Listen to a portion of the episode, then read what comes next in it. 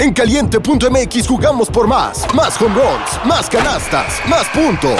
Vive cientos de deportes durante todo el año y los mejores eventos en vivo. Descarga la app, regístrate y obtén mil pesos de regalo. Caliente.mx, jugamos por más. Más diversión. Promoción para nuevos usuarios de GOV de GGSP 40497, solo mayores de edad. Términos y condiciones en caliente.mx. Advertencia. Cierra la puerta y métete debajo de tus sábanas, porque la historia que te voy a contar puede resultar muy perturbadora. Escúchala bajo tu propio riesgo. Bienvenidos temporistas. Soy Dan Tempo y esto es Historias de terror antes de dormir.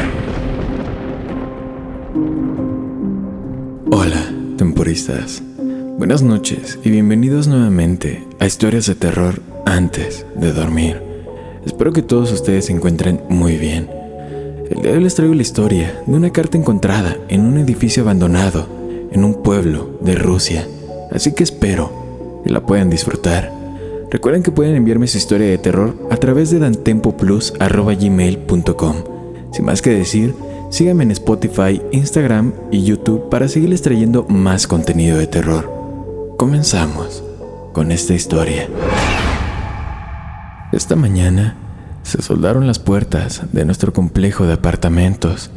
Estoy comenzando a pensar que fue una buena idea. En este momento estoy en mi apartamento del tercer piso y no puedo salir. Tengo suerte de haber hecho la compra ayer. No sé quién pudo haber hecho eso, pero en este momento sé algunas cosas más. Sé que fue alguien de los inquilinos, ya que las costuras de las puertas indican que fueron soldadas desde adentro. Sé que uno de los amigos de mi vecino de la siguiente entrada confirmó que su puerta también estaba cerrada con soldadura, lo que me dice que todavía están aquí con nosotros. Sé que no sabemos quién es, nadie ha asumido la culpa hasta ahora, y también sé que hay un cadáver afuera. Pero no dejes que me adelante. Te lo explicaré todo en un minuto. Vivo en un complejo de apartamentos pequeño y muy, muy antiguo, las afueras de un pueblo pequeño. Honestamente, llamarlo complejo de apartamentos es exagerado. Tiene solo cinco pisos de altura, no tiene ascensor y fue construido con paneles de concreto allá por los años 60. No tiene ático, por lo que las personas que viven en el último piso tienen que preocuparse constantemente de que la lluvia no arruine su techo, extremadamente insonorizadas por sus paredes gruesas para que nunca te sientas solo en casa, y un sótano que se conecta a un sistema de alcantarillado que huele fatal en primavera. En Rusia, este tipo de edificios los conocemos como Khrushchevka. Este edificio lleva obviamente ese nombre. Entiendo el atractivo de un edificio de bajo costo y fácil de construir, pero creo que hay una sola alma en todo el país que los extrañaría. En 50 años deberían haber demolido y reemplazado por algo mejor, algo más nuevo. En este punto, los edificios son un peligro para la salud. Por lo general, solo viven ahí las personas mayores, ya que fue la casa que recibieron hace mucho tiempo y nunca se mudaron. Los jóvenes como yo Rara vez se mudaban a este tipo de edificios, por eso mis vecinos eran en su mayoría personas mayores. Y déjame decirte que los ancianos en Rusia son bastante, bastante malos. Pero no me puedo quejar. Obtuve este apartamento de mi difunta abuela, así que a una edad temprana al menos tengo mi propio lugar, ¿no crees? Además, la vista desde mi balcón en el tercer piso es excelente, da al bosque, que técnicamente es el límite de nuestra ciudad por lo que no hay edificios feos a la vista, simplemente una naturaleza limitada que, como me dijeron, se extiende a lo largo de miles de kilómetros de esa dirección, todo un océano de madera oscura que se curva más allá del horizonte. En cierto modo, vivo en una playa, bastante agradable si no se tienen en cuenta las cosas que a veces llegan a la orilla. Al principio estaba un poco desconcertado, Bajé las escaleras hasta el primer piso, bostezando, estirándome, esperando que el fin de semana llegara más pronto que tarde, y vi una multitud de personas, todas en abrigos, con sus bolsos en mano. El aire estaba caliente y húmedo por su respiración colectiva y temblaba por sus gritos. No pude entender qué estaban diciendo porque todos estaban hablando al mismo tiempo, pero pude captar el estado de ánimo general. Algunos de ellos estaban confundidos, pero en su mayoría estaban indignados. Al principio no entendí lo que estaba pasando. Eran las 8 de la mañana y todo el mundo se apresuraba a ir a sus trabajos, o Dios sabe a dónde van tan temprano los jubilados. Pero luego llegué al frente de la multitud y mis cejas se arquearon. Frente a mí, un par de hombres de unos 40 años intentaban con todas sus fuerzas empujar la puerta para abrirla, pero simplemente no podían. Todo el marco de la puerta de hierro estaba soldado. Podía ver la costura metálica a lo largo del marco. Esfuérzate más, tengo cita con el médico en una hora, les gritó una de las ancianas. Es inútil. Uno de los hombres retrocedió y se secó el sudor de la frente. La maldita soldadura ya se ha enfriado. Ahora esta puerta se puede abrir con nada menos que una sierra circular. ¿Entonces estamos encerrados aquí? preguntó una de las mujeres con un tono rayado en la histeria. No puedo quedarme aquí. Tengo que ir a trabajar. Todos tenemos que ir a trabajar, le gritó el hombre. Pero la puerta está cerrada. ¿Qué más quiere que haga, señora? ¿Y qué? ¿Vamos a quedarnos aquí encerrados por la broma de algún niño? yo con una frecuencia que pensé que era imposible de producir para una voz humana. Dudo que haya sido una broma, dijo el hombre. He trabajado como soldador durante 17 años, así que puede estar seguro. La puerta fue soldada desde el interior. Hubo una pausa de silencio, mientras todos consideraban el significado de sus palabras. Alguien se encerró con el resto de los inquilinos, pero ¿por qué lo hizo? ¿Quién diablos haría algo así? Pregunté en voz alta, a nadie en particular.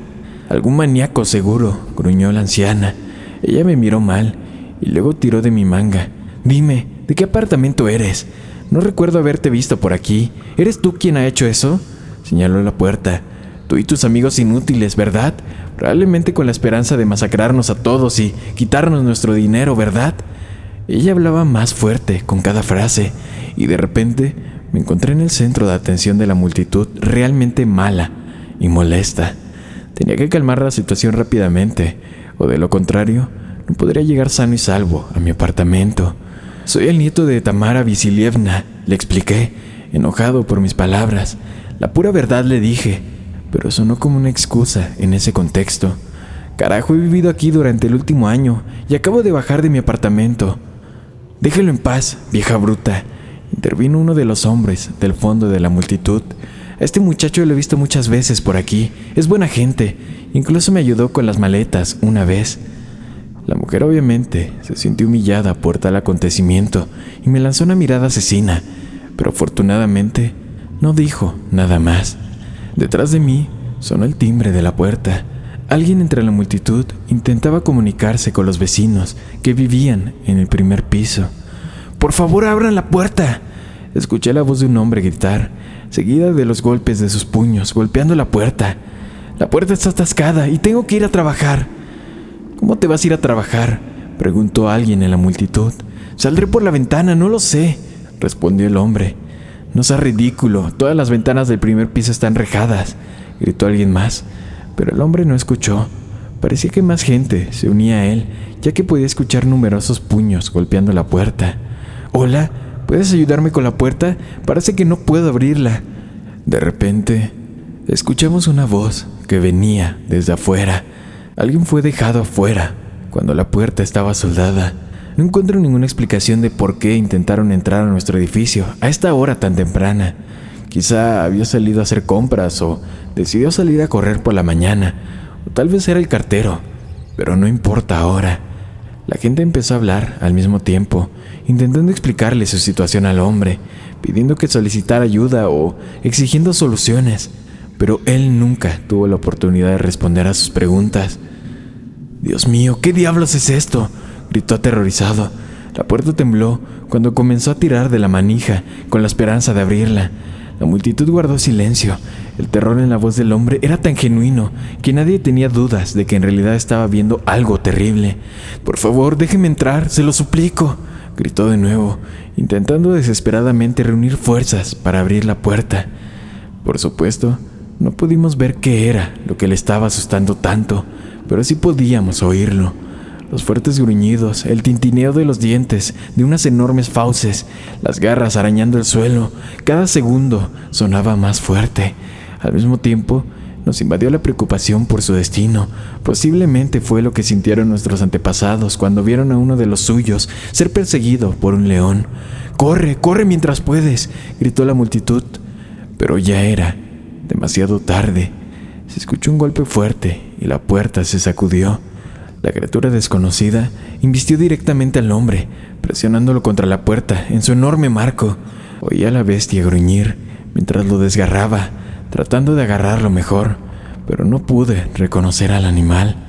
La puerta tembló una y otra vez, mientras la criatura lanzaba al hombre contra ella, esperando que dejara de resistirse.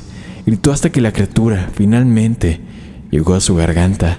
Alguien jadeó aterrorizado. Ayúdenlo, hagan algo, por favor, gritó alguien desde el fondo de la multitud. Nadie, absolutamente nadie, se movió. No había nada que pudiéramos hacer. La puerta de hierro que nos protegía de la criatura de afuera también nos separaba de aquel hombre. Estaba tan cerca de nosotros y, sin embargo, estaba muriendo solo. Hubo un golpe en la puerta y la multitud retrocedió. La criatura estaba probando el metal. Podía oírnos dentro pero la puerta estaba quieta. Quien la soldó hizo un buen trabajo. Después de eso, todo se quedó en silencio. No sabíamos si se fue. Estaba justo detrás de la puerta, esperando el momento oportuno. No podíamos comprobarlo de ninguna manera. Fue en ese momento que las escuchamos.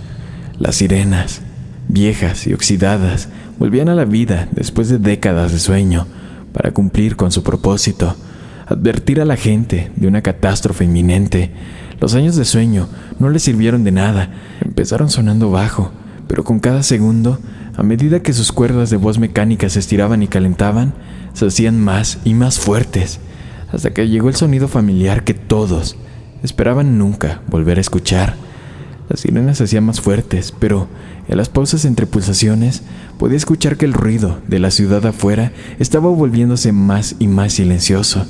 Después de unos minutos, la conmoción afuera desapareció cuando todos se evacuaron. Nos quedamos solos, probablemente las únicas personas en toda la ciudad. Solo, varado, con algo peligroso deambulando debajo de nuestras ventanas. Puedo oír aullidos y gritos a lo lejos. Su voz suena casi humana, pero ahora sé la diferencia. Se podía notar claramente cuando ese aullido le seguía un grito humano. Ahora bien, podrías pensar que había pánico entre los inquilinos, pero te equivocas. Una característica distintiva del pueblo ruso es que a ellos, más que a nadie en el mundo, les importa un carajo. Lo digo con absoluta certeza.